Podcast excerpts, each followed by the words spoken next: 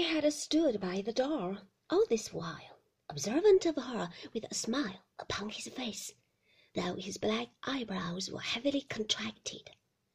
I remarked now that, though the smile was on his face still, his colour had gone in a moment, and he seemed to breathe as if he had been running. "Good day, sir," said my aunt, "and good bye. Good day to you too, ma'am," said my aunt, turning suddenly upon his sister. "Let me see you ride a donkey over my green again, and as sure as you have a head upon your shoulders, I'll knock your bonnet off and tread upon it."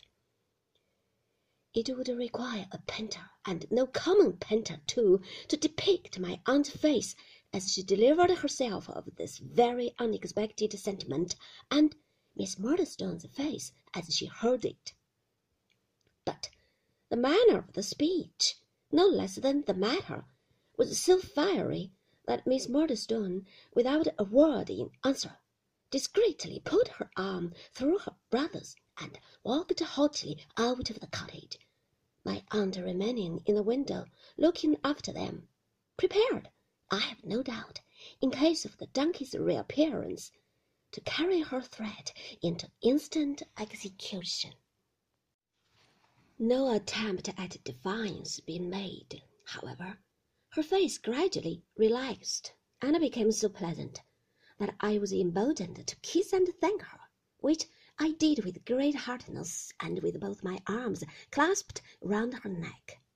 I then shook hands with Mr. Dick, who shook hands with me a great many times, and hailed this happy close of the proceedings with repeated bursts of laughter. You'll consider yourself guardian, jointly with me, of this child, Mr. Dick, said my aunt. I shall be delighted, said Mr. Dick, to be the guardian of David's son. Very good, returned my aunt. That's settled. I have been thinking, do you know, Mr. Dick, that I might call him Trotwood.